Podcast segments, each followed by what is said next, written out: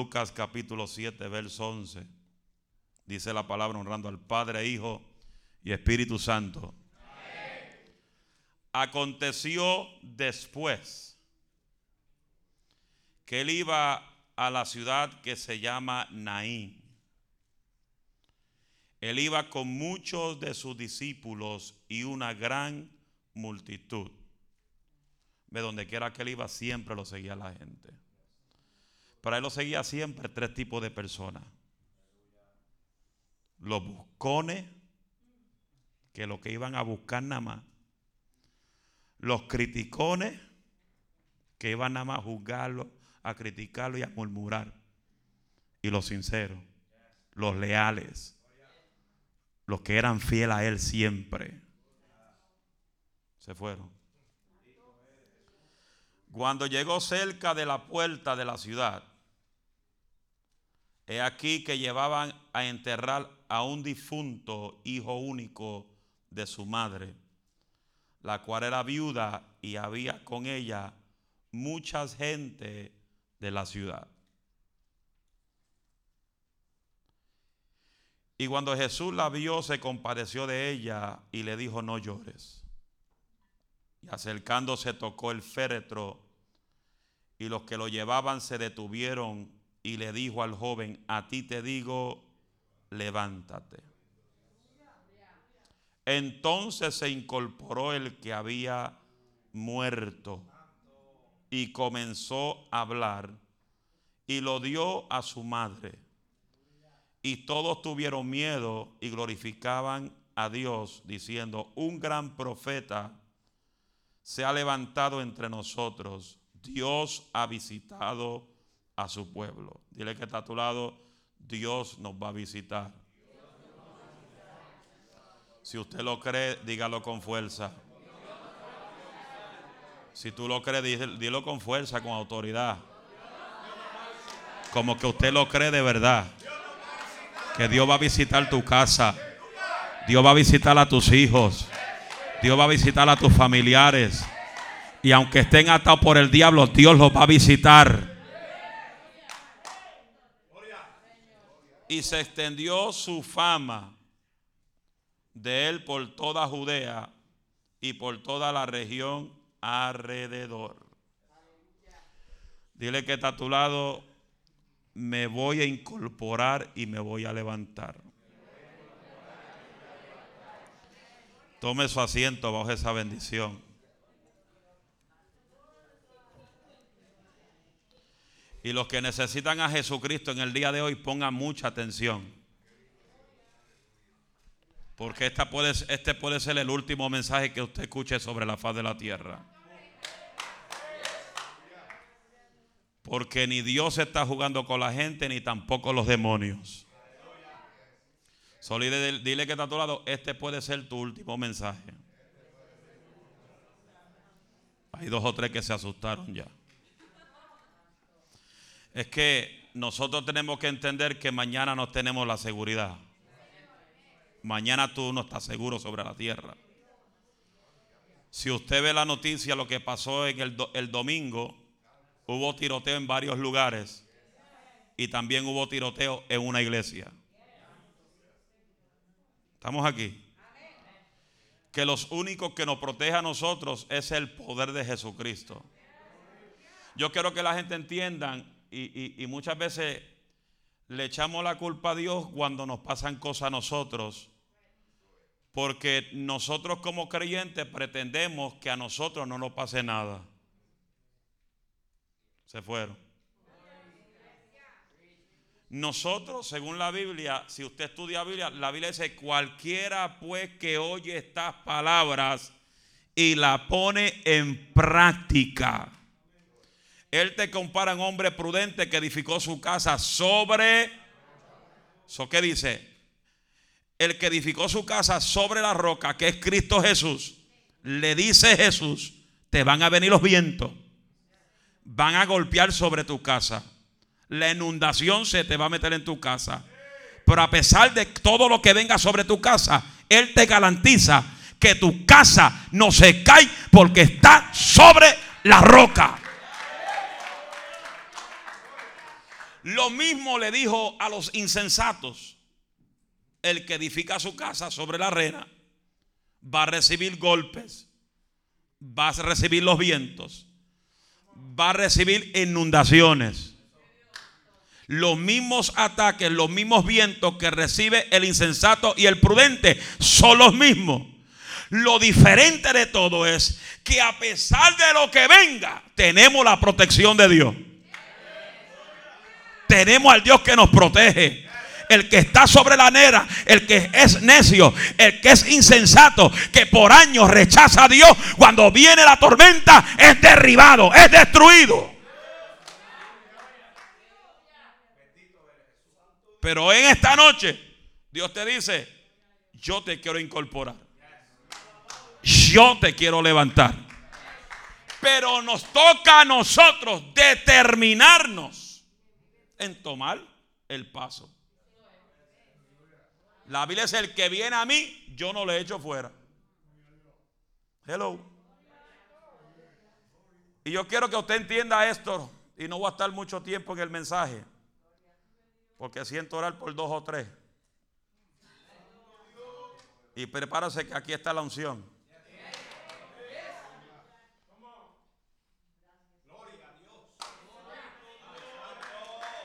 Aquí está la unción y hay demonios que van a salir hoy.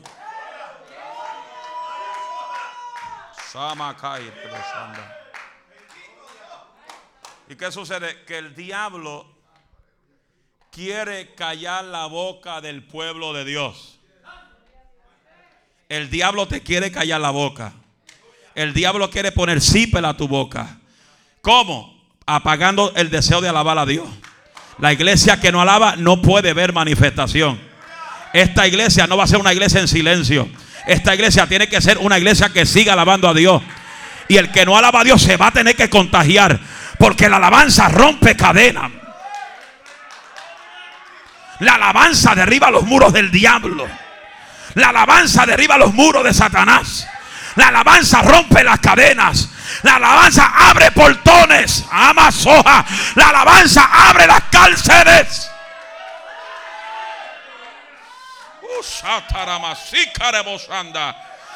Cuando la iglesia alaba a Dios sucede maravilla.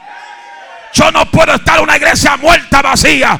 La iglesia que yo pastoreo tiene que tener poder, tiene que tener la unción, tiene que tener fuego.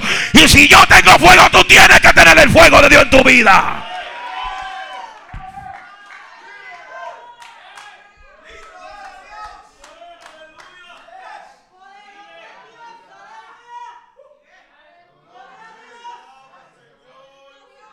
El diablo, el enemigo, por muchos años, por muchos años, ha querido y ha tratado por años y casi trató, oiga bien, casi trató matar la unción en esta casa. Oyes, se lo digo yo, y si yo lo digo, y ando en el espíritu. Cuando yo venía de las cruzadas que predicaba los martes aquí, aquí había una mortandad del demonio.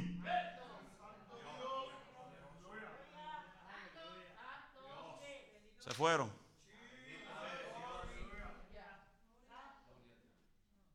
Y no era que se dejó de orar, no era, que se dejó de buscar a Dios, es que el enemigo estaba buscando toda la fuerza para apagar la unción de la iglesia, la verdad.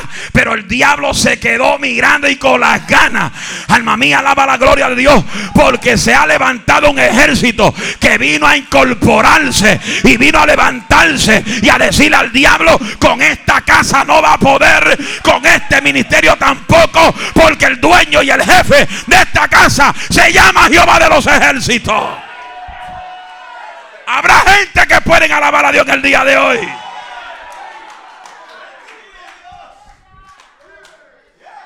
El diablo pensaba que iba a robarnos lo que Dios tenía planificado. Por eso yo entiendo unas palabras que ahora lo entiendo. que me dijo mi viejo cuando estuvo en una cama de hospital.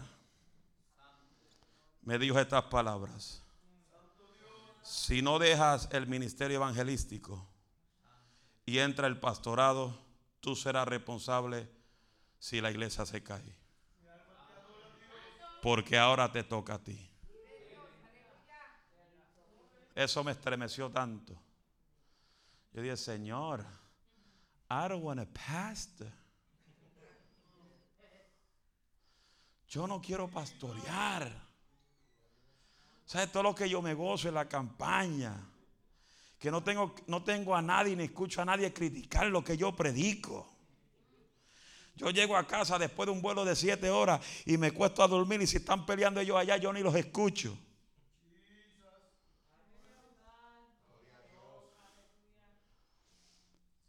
¿Estamos aquí?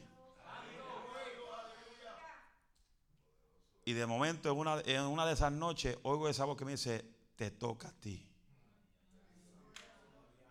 Llevar el ministerio a otro nivel. Y aunque el primer año, el segundo año yo estaba todavía dudoso y me quería ir porque a mí me fascina montarme un avión. 956 mil millas he viajado por United Airlines. Me faltan unas poquitas para llegar a mil, pero ustedes no me dejan llegar.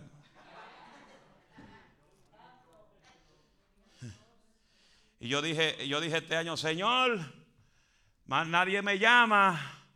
A ver si me llaman dos o tres, quiero salir. Me llamó un pastor para ir a Vancouver, Washington en julio.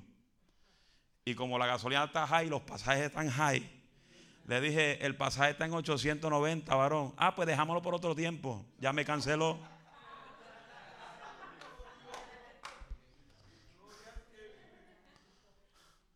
Me llamó otro para agosto para Los Ángeles. Ese pastor, el pasaje está en 790. Pues yo te llamo. Dame a reunirme con los líderes yo te llamo. Ha pasado dos semanas y todavía estoy esperando la llamada. Y yo, pero Jehová, let me go fly out one time at least.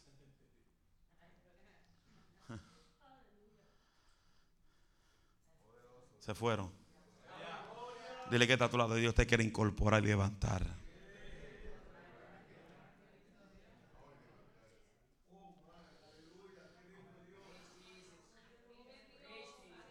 Hay dos cosas que me llaman la atención de este capítulo. Diga, ¿qué es? Que con Jesús, dice la Biblia que con Jesús cuando iba caminando rumbo a Naín, porque Naín es un pueblito que tenía una sola entrada y una sola salida. Quiere decir, tenía una sola puerta. Y dice la verdad que Jesús iba rumbo a Naín con una multitud grande que lo seguía. Rumbo a la puerta de Naín. De Naín iban para afuera la viuda con el muerto su hijo con una gran multitud. Queriendo decir que con Cristo caminaba mucha gente y con la viuda caminaba mucha gente muchos que caminaban con Cristo y muchos caminaban con la viuda. Pero muchos de los que caminaban por la viuda no caminaban con la viuda, sino porque estaban con el muerto. Se fueron. ¿Qué sucede? Hay gente que están viva con Cristo y hay gente que están caminando con los muertos.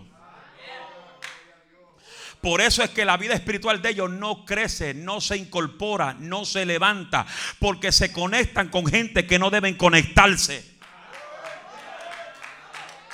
Y por eso es que no hay crecimiento en la vida espiritual, porque están conectados con gente que no le ayudan. ¿Y qué de Que lo que pasa es que cuando tú caminas con Cristo, lo de Cristo se te pega. Yo siempre tengo un muchacho que cuando yo llego a trabajo a las 8 de la mañana, pues yo trabajo como caballo. Llego al trabajo y lo primero que cuando entro por la puerta le veo la cara y la bostezando. No haga eso aquí. No, te, no vuelvas a hacer eso aquí. No, pues why, pastor? Porque eso contagia. Eso es una malicia. Es algo que, es algo que aunque tú tratas de evitarlo, Si tú ves a alguien abostezando, a los dos o tres minutos se te pega.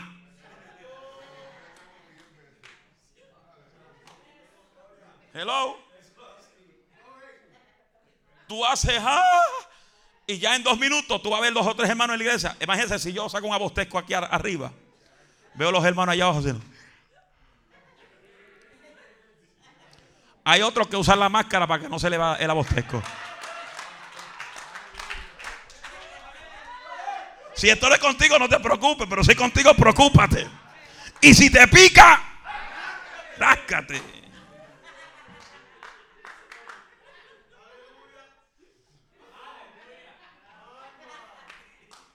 ¿Qué sucede?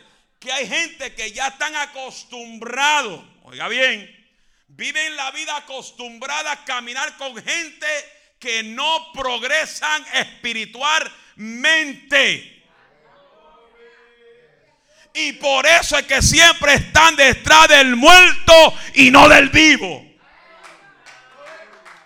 Porque cuando tú caminas con el vivo, tú no permites que nadie hable mal del hermano. Tú no permites que se sienten en tu casa a platicar mal y en contra de un hermano, en contra de un pastor, en contra de un evangelista, en contra del líder de la iglesia. Sin embargo, el que se sienta a la mesa tuya a hablar mal del hermano, tú te pones de pie con la autoridad del Padre y le dices, cállate en mi casa, no es casa de chismografía.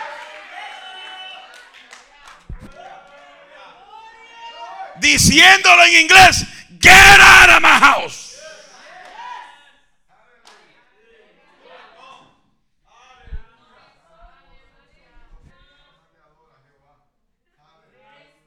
Alábalo con fuerza. Ya mismo baja, un marronazo ya mismo por ahí. Y la gente tiene la tendencia, pues yo quiero que usted entienda, hay nueve frutos del Espíritu. Si usted lee Biblia, hay nueve frutos del Espíritu que identifica tu relación con Dios. Pero si tú estudias Biblia, hay más de ciento y pico frutos de la carne. So, los frutos de la carne lleva al que está en la carne tras los frutos de la carne. Se dañó el mensaje. Dile que está de tu lado, te tiene que incorporar hoy. Ahora dile, si no te incorpora hoy, el diablo te puede llevar.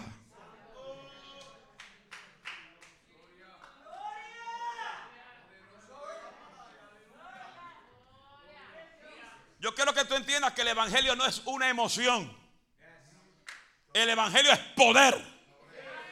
El Evangelio no es entretenimiento. El Evangelio es poder. El Evangelio no es un espectáculo. El Evangelio es poder.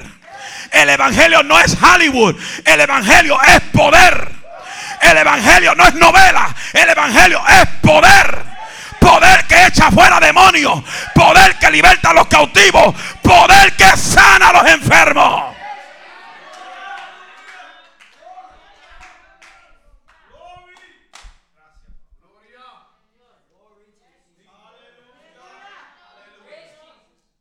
El mundo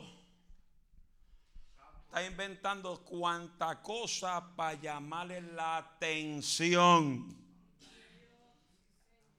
¿A quién? A los muertos espirituales. Porque te garantizo que los que son llenos del Espíritu Santo, no hay espectáculo, no hay mundo, no hay pecado que nos llame la atención. Yo siempre diré y siempre lo diré y siempre lo diré y siempre lo diré como un disco rayado que el que vuelve a la droga es porque nunca tuvo experiencia con Dios. El que vuelve al alcohol es porque nunca tuvo experiencia con Dios. El que vuelve al mundo es porque nunca tuvo experiencia con Dios.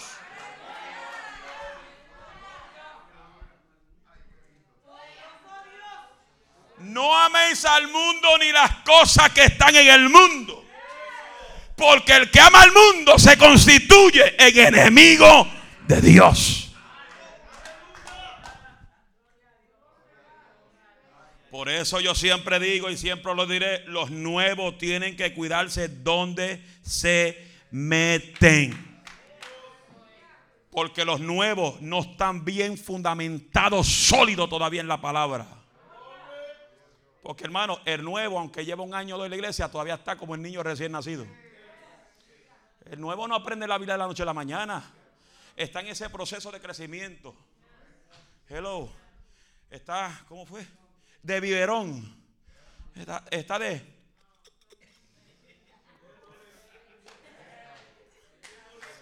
Bebiendo leche todavía. Si se, si, se le, si se le mete una yuca, se ahoga. Y si no saben hacer, hacer la yuca bien, se ahogan de verdad. Hasta los viejos se ahogan con la yuca seca. A veces hay una gente que hace una yuca, pero bien seca, que eso no baja ni con agua. Bendito sea Jehová.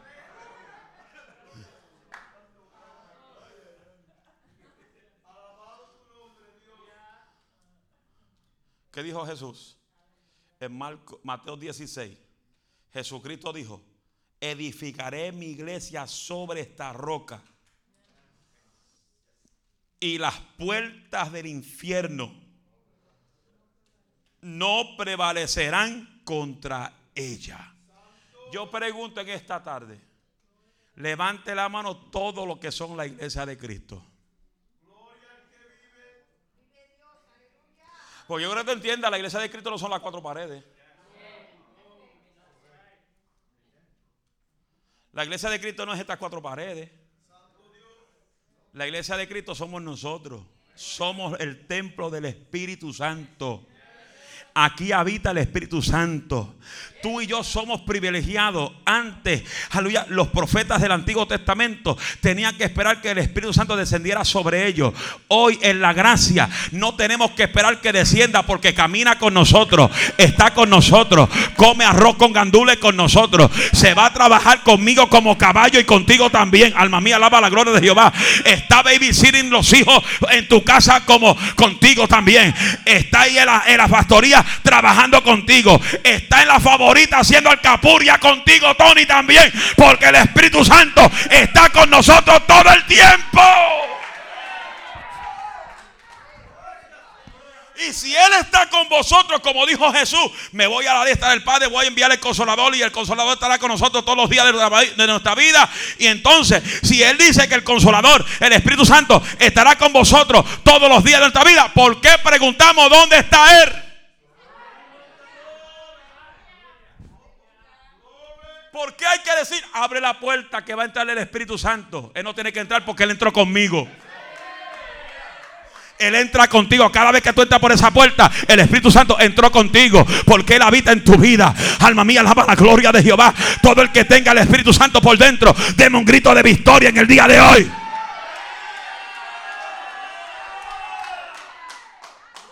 Mire, usted puede trabajar en la factoría más corrompida que haya. Y cuando tú llegas, se calman los demonios. Si tiene el Espíritu Santo. Hello. Puede tener alguien en el lado tuyo que hable malísimo. Y tú tienes la gracia y el poder. Comienza a controlar la lengua. Hello. Yo soy testigo de eso. Hello.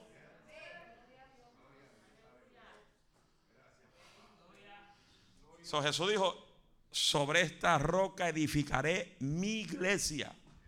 Y las puertas del Hades no prevalecerán contra ti, contra tu casa, contra tu familia, contra tu trabajo, contra lo que Dios te ha entregado. Las puertas del Hades no prevalecerán contra tu vida.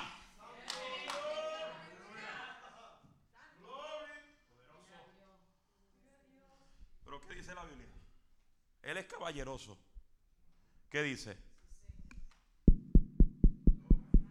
Él te toca la puerta. ¿Qué dice? Él te toca la puerta. La puerta tiene un significado poderoso. Diga cuál es.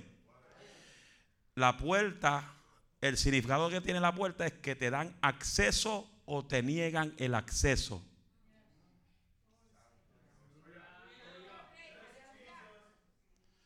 Si alguien toca en esa puerta y nadie le abre, ¿qué va a hacer la persona?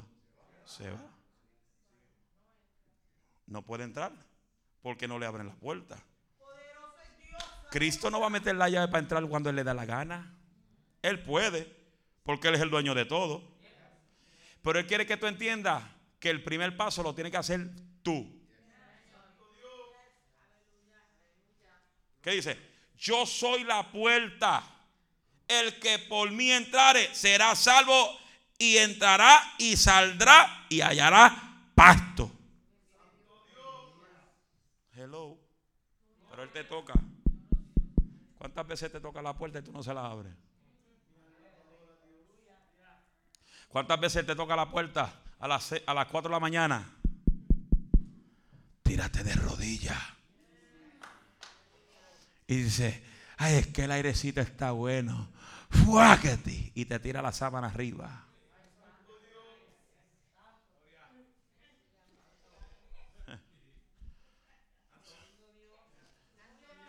¿Sabes cuántas veces, cuántas veces me ha tocado la puerta que me levanta a las 3, 4 de la mañana para orar por un sinvergüenza que estaba endemoniado? Sí. ¡Pa! Me levanta. Veo un reflejo Ay, Dios mío, ahora puesta sinvergüenza otra vez. Porque hay gente, hay gente que tiene un espíritu, diga, ¿cuál? Por mí. ¿Cuál es ese? Ora por mí. Ayuna por mí. Vigila por mí. Lee la Biblia por mí, pero ellos no hacen absolutamente nada. Mire, yo te puedo decir esto y te lo digo con toda certeza. Yo puedo orar 20 veces por ti, pero si tú no oras, nada pasa. Hello. Yo puedo orar por ti para que Dios te sane, pero si tú no tienes fe, nada pasa. Y aunque yo tengo suficiente fe para ver el milagro hecho realidad, aunque tú no lo creas. Ahí hay veces que Dios no te va a sanar porque tú no crees. ¿Qué dice? Para el que cree. Algunas cosas. ¿Cómo? ¿Cómo? ¿Estás seguro? ¿Y por qué te quejas? Dile que tanto lo deja la changuería.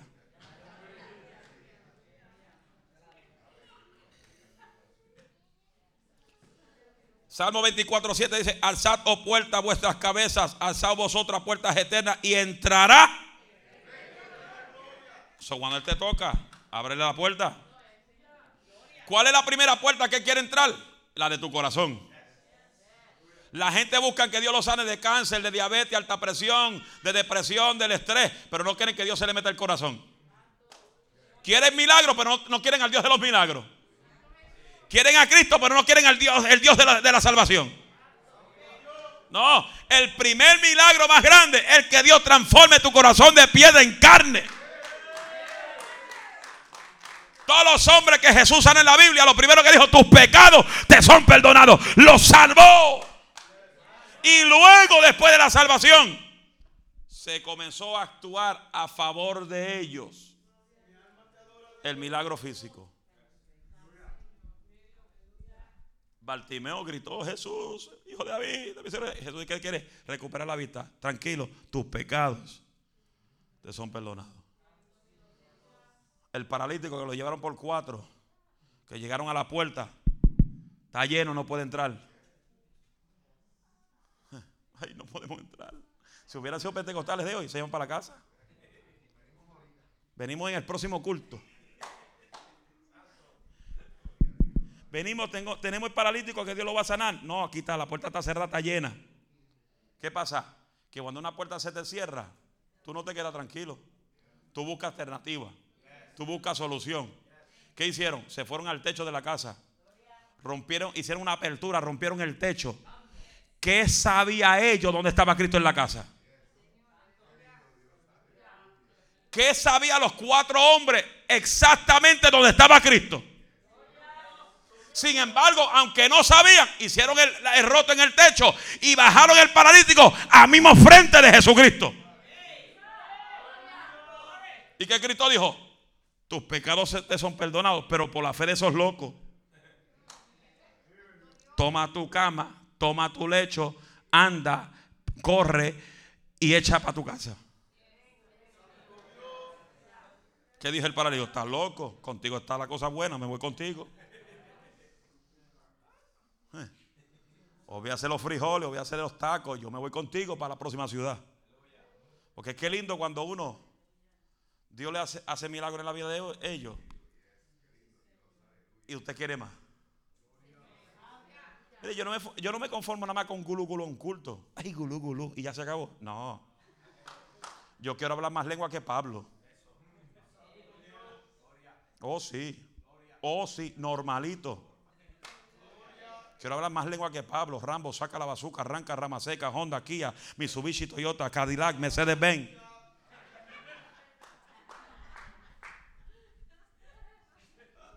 A su nombre, gloria. Mercedes-Benz. Mercedes-Benz. Padre, toca el corazón de alguien. Mercedes-Benz. Que el próximo año parquea frente a la iglesia Mercedes-Benz. falta de fe.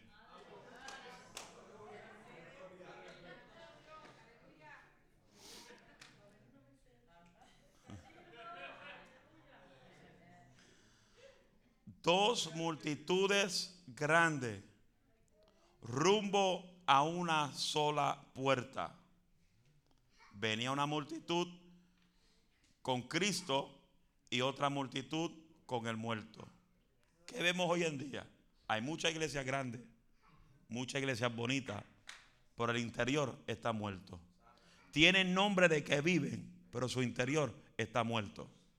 Tiene nombre de fuente de agua viva, Pentecostés, fuego de Dios, avivamiento, pero cuando tú entras en esos sitios, están muertos.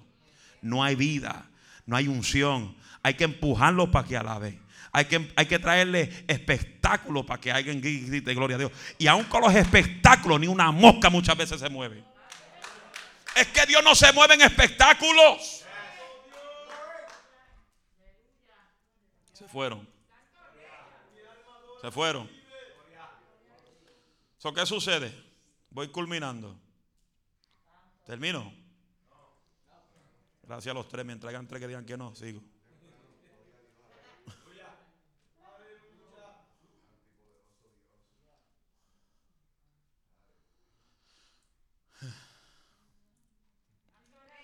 Dios busca personas que le crean a Él sobre todas las cosas.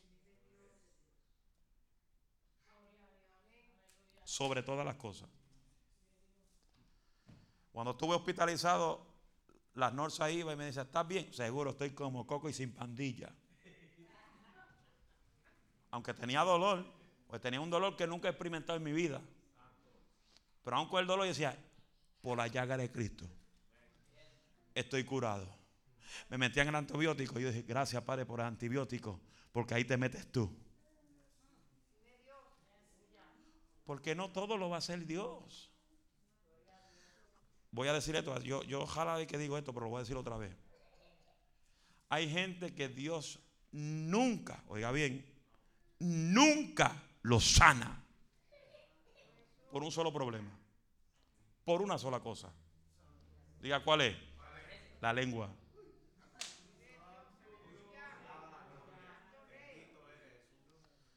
Hay gente que Dios pueden orar, pueden ayunar. Ay, rama chica, ay, rama chaca, arranca rama seca. Y el primero que tiene que arrancarle es la lengua seca que tiene. Hermano, yo le voy a dar a la lengua hasta que yo me muera. Hasta que yo no sienta en mi espíritu que la gente dejaron de hablar de unos a otros, le voy a dar duro con la lengua. Se fue el gozo. ¿Cómo fue? O que uno no viene mañana. No, tranquilo, no se preocupe.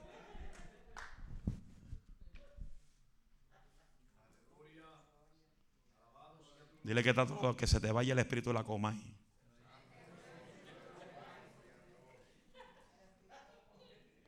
Dile que se te vaya ese espíritu de la comay. Ahora dile que se te vaya ese espíritu de gordo de la flaca. Porque todos los que ven, todos los que ven programas de chisme, eso es lo que se te pega. Dice la Biblia, la lámpara del cuerpo es el ojo. Todo lo que fluye y entra por tu ojo puede contaminar todo tu cuerpo. Una vez vino un predicador aquí y, lo llevé a Walmart. Un predicador supuestamente usado por Dios. Uf, una unción poderosa. El primer día predicó, después del segundo, el tercer día, el cuarto día no predicó porque mi papá le canceló la campaña. Porque después del primer día que la campaña, me dice, llévame a Walmart. Y yo lo llevo a Walmart. Lleva, busca el carrito. Y comienza a poner todas las películas de Freddy Krueger, de Halloween, de Oman. Y yo dije, pero hermano, ¿para qué usted está comprando esas películas? No, es, es que las veo para identificar los demonios. Yo no, es que está en demonio eres tú. Yo creo que el que está en demonio eres tú. El creyente no puede estar viendo esos tipos de... Toda película que tipifica a Satanás con sus demonios, los familiares, usted no puede verlo. Porque esos demonios se meten por los ojos. Ahí está. El domingo predica Poli. Bajo el tema sacrificio a Satanás. Sí.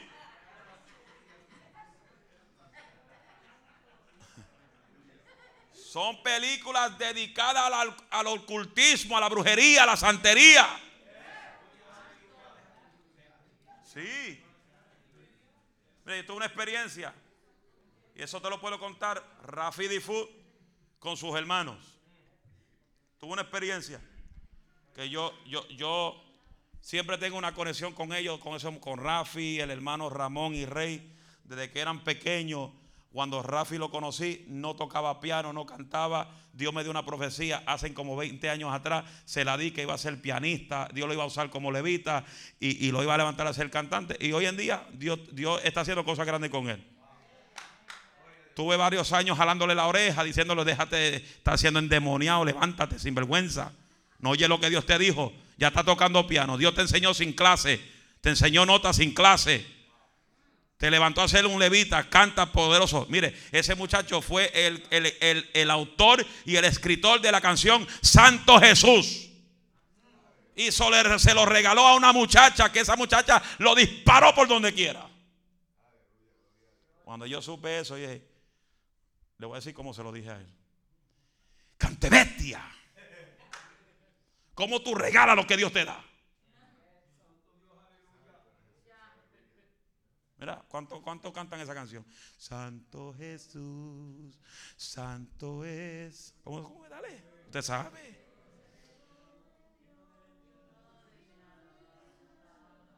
Oh, si yo tengo un coro, un coro así, yo no lo quiero en la iglesia, hombre.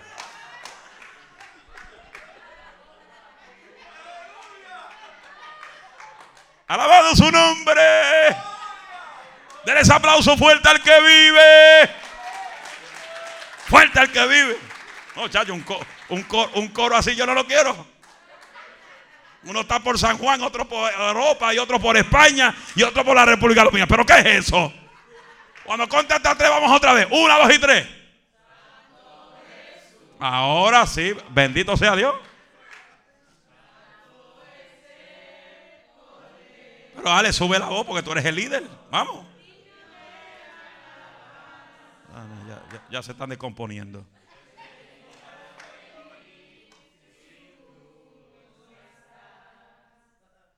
El coro, el coro.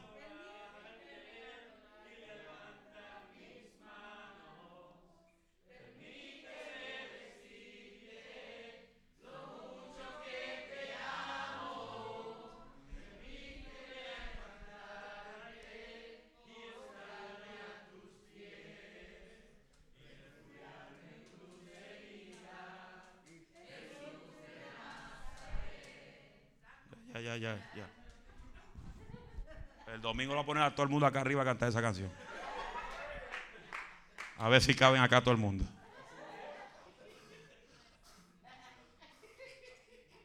Y tuve esa experiencia. Y yo vine.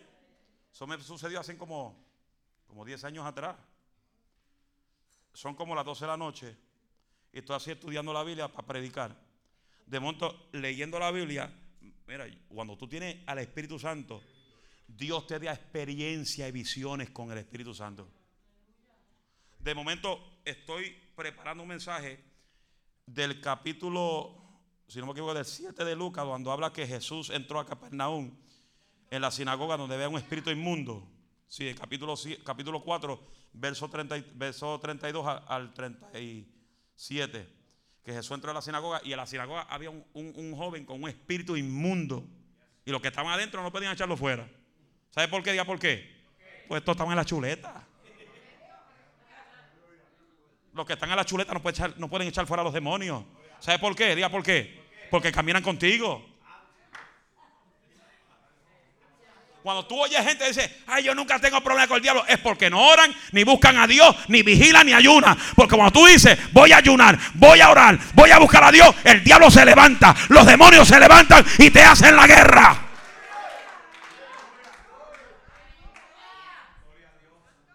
Yo llamo, yo llamo, estoy, estoy así leyendo y de momento veo, ¡fum! Que sale de la Biblia un semblante negro. Y el Señor me dice, el ángel de la muerte. Y yo llamo al muchacho, oye. Y al como yo los conozco y siempre paso entre ellos y yo, relajamos, nos reímos. Estuve en el momento cuando la mamá de él partió con el Señor. Estuve en el momento cuando el papá eh, hace poco le dio casi un ataque al corazón y tuvieron que ser un corazón abierto porque tenía seis válvulas tapadas. Y no lo aseguraban, pero Dios metió la mano y todavía está vivo y coleando. entre tú y yo. Y estoy así hablando y estoy así hablando y él dice, y un momento me cayó la unción hablando con ellos. Pues al principio comencé a, hablar, a hacerlos reír. Pues yo soy así. Yo no soy un pastor que estoy más arrugado que la pasa, que ni la plancha nos planchan. Por eso es que muchos me critican, ah, ese pastor hace la gente reír. Por eso es que están amargados en las iglesias. Tú vas a las iglesias de hoy y tú ves un montón de gente que parecen pasas arrugadas que ni la plancha los plancha. Eso así, parecen pitbull. Hey George. Parecen pitbull en la iglesia. ¿Usted, ve, usted conoce los pitbull? Que las caras de ellos están bien arrugadas así. Así hay gente. Levante la mano.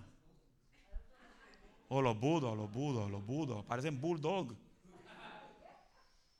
Y yo relajando con él y dice, de momento me cayó la unción y se acabó el relajo. Y Dios me dice, dile a él que lleva dos semanas que no puede dormir. Porque detrás de él hay un semblante que es, él ve el semblante que lo vigila constantemente. Camina para afuera, lo sigue. Se monta en el carro, lo sigue. Se sienta a jugar el PlayStation y detrás de él se le para. El semblante negro. Y me dice, Moisés, ¿cómo tú sabes eso? El que ora, Dios le revela. Y, ahí hablando, me dice, y rompe el muchacho a, llorar. Dice, identifícame algo que tú estás viendo en tu casa. Pero yo no estoy viendo nada, pastor, no estoy viendo nada, Moisés. Yo lo que me paso jugando jueguitos y para aquí, para allá, y PlayStation ahí y cosas así. De momento me cae la unción. Dios mío, tú eres un Dios que revela. Si tú me mandaste a llamar a este muchacho es porque tú me vas a revelar qué es lo que está estorbando esta casa que no lo deja dormir. De momento veo así hablando con él, veo la visión donde está la película del Omen. Omen es una película que un niño hace el papel de Satanás. Y yo vengo y le digo, mira, tú tienes una película que se llama Omen en tu casa. Sí, lo acabamos de comprar ayer. Ese es el problema. ¿Dónde está? En el cuarto de papi. Pero está cerrada la puerta despiértalo. Es que no le gusta que lo despierten. Dile a él si, él, si él no quiere que el diablo lo mate hoy, que abre la puerta. Y el hijo le toca la puerta. Papi, ¿qué quiere? Déjeme que... Eh, Moisés dijo que si no quiere que el diablo te mate, abre la puerta. Ay, espérate, abro la puerta a las millas. ¿Qué pasa, Moisés? Ahí en tu cuarto hay una película que se llama Omen. Sácala y rómpela en pedazos. Mano, yo experimenté esto. Lo llevaron para afuera, le pegaron fuego a la película, se quemó el estuche de afuera. El CD, lo único que no, se le quemó fue la cara del niño. De momento yo dije, busca un marrón y mete un marronazo y rómpelo. Cuando él le mete un marronazo al papá, le mete el marronazo, yo literalmente oí eso que decía, ¡Ah! y se fue. Porque lo que tú ves por tus ojos, la lámpara del cuerpo es el ojo. Y tus ojos no pueden ver toda cosa. Tú no puedes permitir que tus hijos vean cualquier porquería. Hello.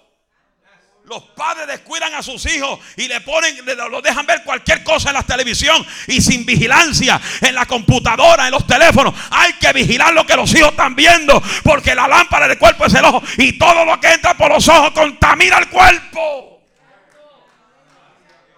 Alábalo con fuerza si te atreves. Eso fue un ex 7 porque no está en el bosquejo. Pero es un aviso que abra los ojos. Que no toda película usted puede ver.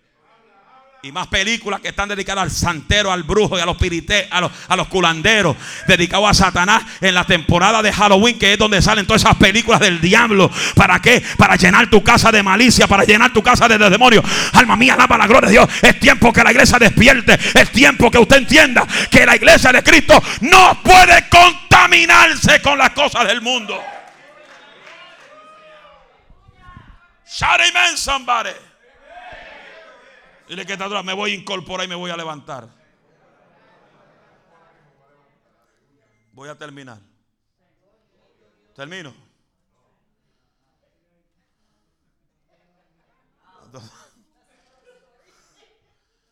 Hermano, si, si, yo me, si, yo, si yo me dejo llevar con la unción, yo sigo por ahí para abajo. Dile que está cuida, cuida lo que tus ojos ven. Nosotros, y yo siempre lo diré, nosotros, tú y yo, somos los únicos culpables de que el propósito de Dios no se cumpla en nuestra vida. No es Dios, somos nosotros. Nosotros somos los culpables de cómo está nuestra relación con Dios. Porque Él te toca la puerta. Y Él quiere sentarse, Él quiere cenar contigo, Él quiere caminar contigo, pero Él no va a entrar si tú no se la abres. Los demonios no se van de tu casa si tú no metes a Cristo en tu casa. Hello. Mire, hay gente que me dice, pastor, venga, llene mi casa de aceite. El aceite no es para las paredes. El aceite tiene dos cosas, dos funciones nada más. Ungir con aceite a los que vienen al pleno ministerio o ungir a la gente con aceite para un milagro. cuánta gente dice, pastor, venga, ungeme el carro, échale aceite? Yo, pues, ya le crastro hoyo, échale moro hoyo, échale sintético.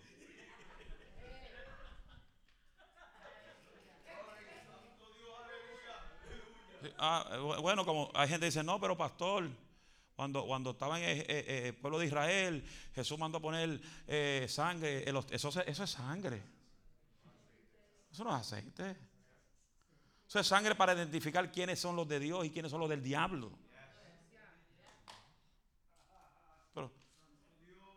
Es como, es como la, la unción del brillo. Usted nunca ha visto la unción del brillo. ¿Para qué rayo yo quiero brillo de oro en mis manos? Que salga brillo de oro de verdad para yo llevarlo a joyería, hacer una joyería grande. Pero para que yo quiero un polvo ahí que se desaparezca el otro día. ¡Ay, eso es una revelación! Pero una vez me dice, una vez me dijo, pastor, voy a orar para que le caiga polvo de oro encima. Yo, no, no, yo no quiero polvo.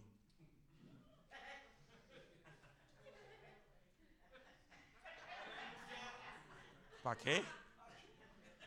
¿Para qué? Mire, yo he visto gente botar aceite por las manos. Visto a gente levantarse de silla de ruedas. Yo he visto milagros por un tuyo de siete llaves. Y a Dios le damos la gloria. Pero muchas veces he visto manos crecer. Hermano, aunque usted no me lo crea, yo he visto Dios crear muela donde no hay. Tengo video. Pues yo no hablo sin prueba, yo tengo prueba. Hello.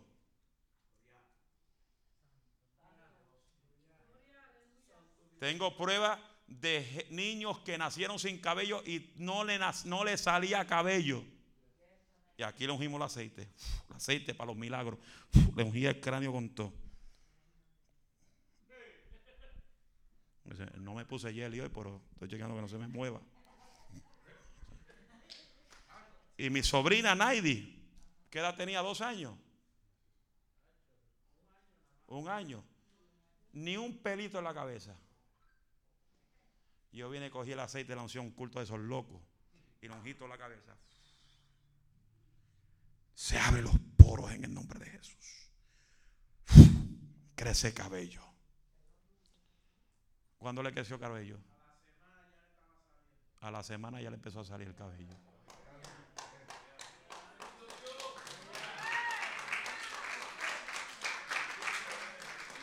Y aquí en esta casa, a lo que se le cae en el pelo, desde hoy no se le va a caer más. Hello. Lo que son.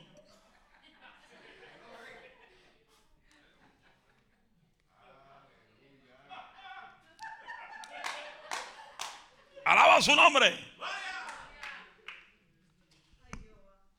Jesús es tan perfecto en, interrumpir servicio fúnebre.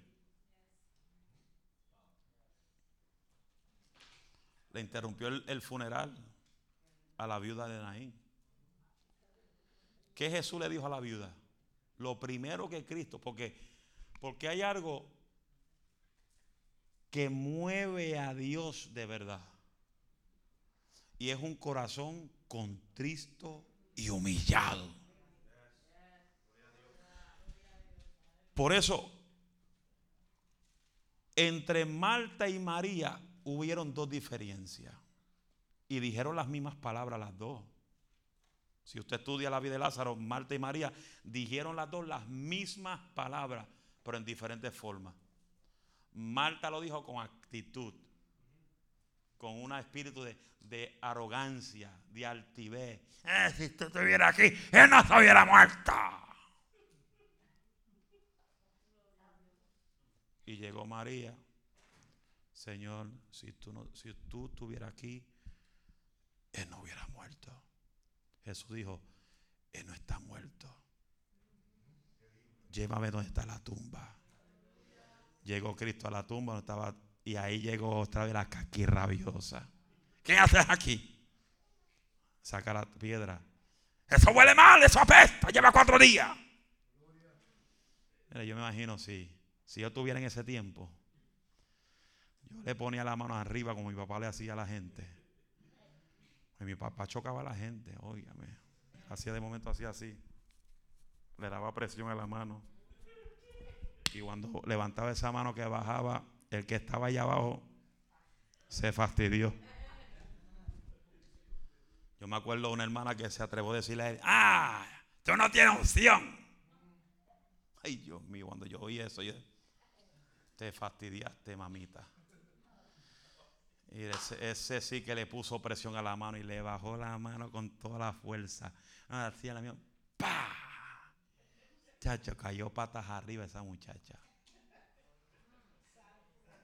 Se le fue el demonio, no sé si fue la unción o el cantazo, pero se le fue.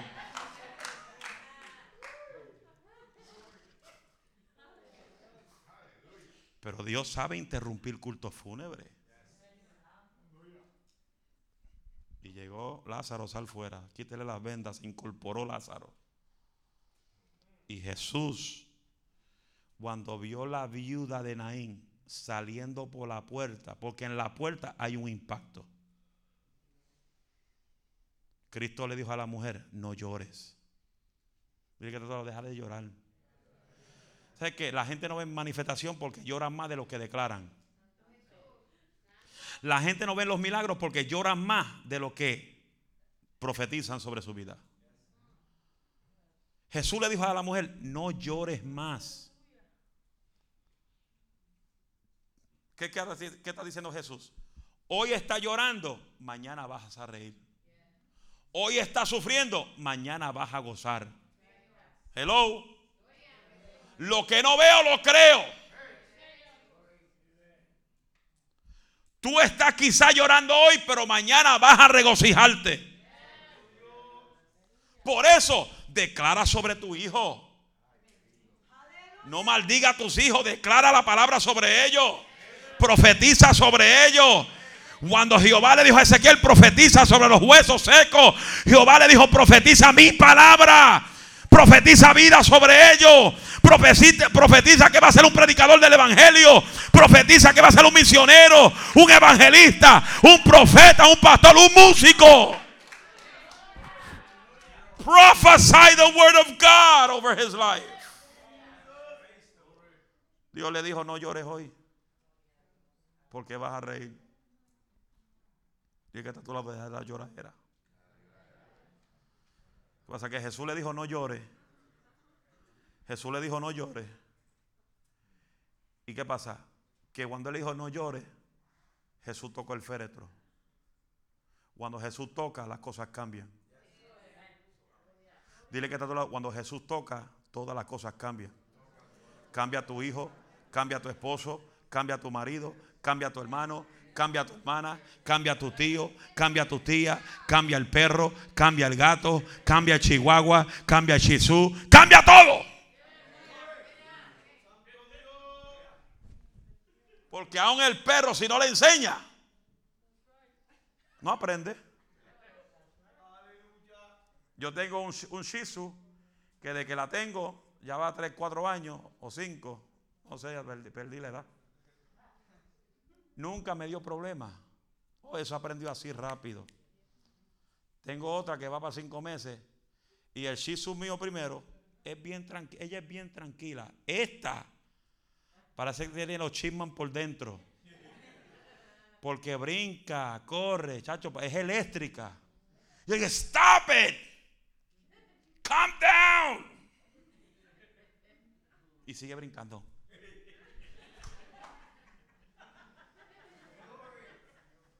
Ya por lo menos ya está aprendiendo cuando yo go se va para la casa. Ni un minuto y sale otra vez corriendo. Solo estoy entrenando con, con los treats. Go home. Go home. Y se va a las millas. Y yo me quedo en la cocina esperando a ver si se sale. Y go home. Porque me estoy tardando cada, cada día que se lo voy a dar, me tardo un poco más. Para que así aprenda. Cuando le digo go home, es para que se quede en casa. Y hoy pasó, tuvo 30 minutos esperando. Y cuando se acercó, me acerco, chacho, se volvió loca allí en la jaula. Ojalá que hayan discípulos así que aprendan rápido. Porque cuando Jesús toca, cuando Jesús toca, tú tienes que cambiar. No me digas que tú has sido tocado por Dios y tú sigues viviendo la, vida pecaminosa. No me digas que tú fuiste tocado por Dios y sigue escuchando música mundana, sigue escuchando música de Juan Gabriel, de Julio Iglesias, de, de, de mencióneme, mencióneme. ¿Cómo? ¿A quién? Ana Gabriel, ¿quién más? Marc Anthony, ¿quién más? Dígame. Suelten, usted sabe. ¿Quién? Ricky Martin. Faruco también. Oye, como lo conocen.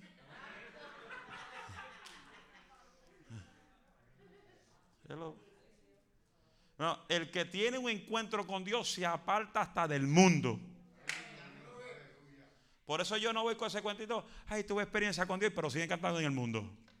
Sigue poniendo a la gente a bailar, a fumar. No, cuando uno tiene una experiencia con Dios, uno deja el mundo, deja el pecado, deja la maldad. Por eso es que el cantante Nelson Ness, que fue un cantante por años del amor, cuando le tuvo la experiencia con Dios, dejó todo atrás, perdió sus mansiones, tuvo demanda de millones y él no le importó porque lo de él era Jesús. Porque que a Cristo. Eh, hermano, usted sabe, tengo contrato. Y si, y si dejo los contratos, está la demanda. Y, y, pero dámelo, chavo. Mándalo, chavo.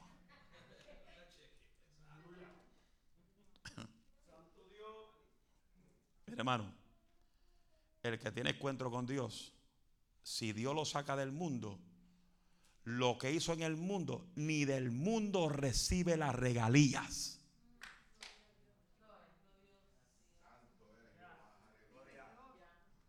Porque hay gente que cantaron en el mundo, se convierten a Cristo, pero siguen recibiendo la regalía del mundo. Se fueron. Ay. Gracias a Dios que no estoy en Facebook porque. Gloria a Dios. Porque cuando Cristo toca, todo cambia. ¿Qué dice Corintios? ¿Qué dice Corintios? 5.17. De modo si alguno está en Cristo, nueva criatura es las cosas viejas quedaron atrás. He aquí, todas son, quieren decir que el capítulo viejo ya fue derribado y Dios te abre otro capítulo nuevo para que tú sigas hacia adelante. A su nombre, fuerte el aplauso al que vive. Y Jesús tocó el féretro y el, y el joven se levantó. Por eso yo siempre he dicho, mientras haya vida, hay esperanza. Dile que mientras haya vida, hay esperanza. Porque yo quiero que te entiendas, Jesús puede entrar donde tú no puedes entrar. Por eso es más, es más importante que tú entiendas que la oración tuya es más poderosa que tú estar peleando con tu hijo con la Biblia. Ya tu hijo conoce la Biblia, nació en el Evangelio. Yo tengo tres hijos míos que no le sirven al Señor, que están apartados. Nacieron aquí y están apartados. Y yo le hablo así de vez en cuando, le tiro dos o tres cositas.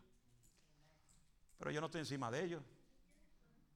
Ellos conocen la Biblia. ¿Qué me dice? Un día, un día vuelvo. Mientras me digan un día vuelvo, yo estoy tranquilo. Yo los crié hasta sus 18 años. Si decidieron irse atrás, probar al diablo, ese es el problema de ellos.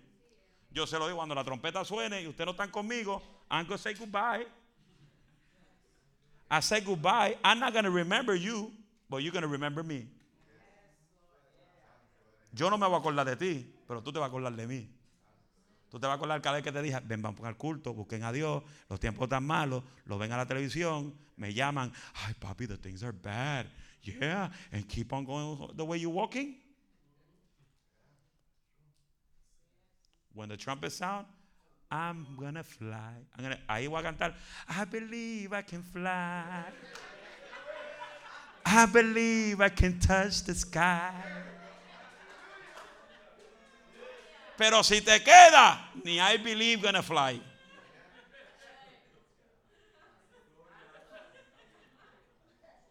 Hello. Mire, yo soy un pastor. Usted tiene un pastor loco aquí. Yo, yo. Aquí perseveran gente loca como yo. ¿Ah? Número tres. Después que Jesús tocó el féretro, ¿qué le dijo al joven? Levántate. Quiere decir, se incorporó. ¿Eso qué quiere decir? Cuando Jesús dice levántate, el joven estaba en dos formas: o sentado o acostado. Y hay mucha gente que Dios le tiene que decir en esta noche que se levante. Que ya deje de quejarte.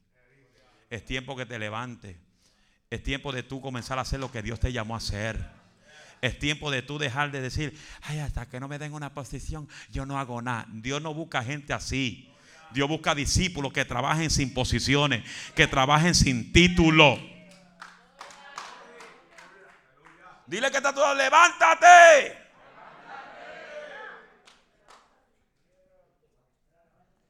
¿Qué significa eso? Una sola cosa.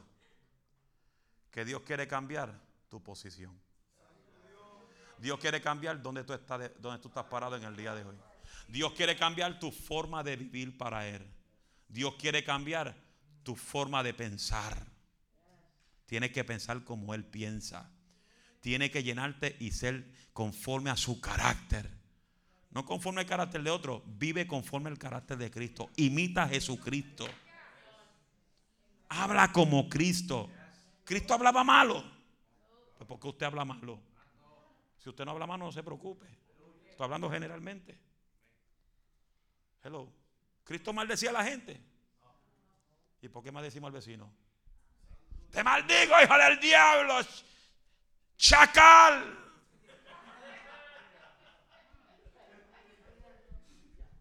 No. Imagínate, Cristo fue hasta casa de saqueo, lo vio en el monte ahí, sí, cómo. Mira, hey, get down. I'm coming to your house. ¿Sabe cuánto criticaron a Cristo? Todo el barrio lo gritó. Mira cómo ese Cristo va a casa de saqueo, abusador de impuestos, nos robó dinero, nos cobró doble de renta. Porque cuando Cristo llega a la casa, todo cambia. Por eso tú tienes que dejar que Cristo entre en tu casa. Porque cuando Cristo entra a tu casa, todo cambia se tiene que largar los demonios en el nombre de Jesús. Den un aplauso fuerte al que vive.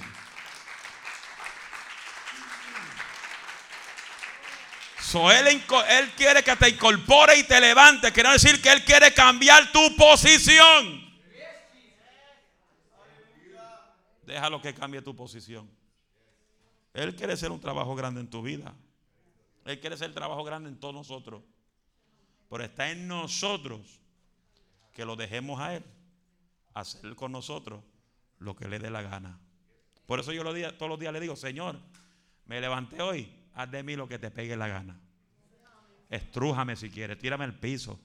Knock me out. Lo que tú quieres, haz de mí lo que tú quieras. Porque ese tiene que ser la forma de ti cuando te despiertes en la mañana. Señor, gracias por la vida, gracias por la salvación, gracias porque hoy abro los ojos mientras otros a esta misma hora están muriendo. Hoy yo abro los ojos, haz de mí lo que tú quieras. Quiere que ore por alguien, ponme la gente en el medio que le echo fuera a los demonios en el nombre de Jesús. Sea donde sea en el trabajo, en el supermercado, en Walmart. Yo no me avergüenzo del Evangelio porque es poder de Dios. Todo el mundo en mi trabajo, ya casi todo el barrio de mi trabajo conoce que soy pastor. Se imagínese si yo siendo pastor en el trabajo estoy, estoy dando más testimonio. Y ese es el pastor. Sin embargo, me piden oración. Come on, you pray? Padre, bendícelo. Estrújalo aquí en, en, el mall, Padre. Tíralo al piso, pero con cuidado, porque esto es cemento aquí, Señor. A su nombre. Un aplauso a Dios que Él es bueno.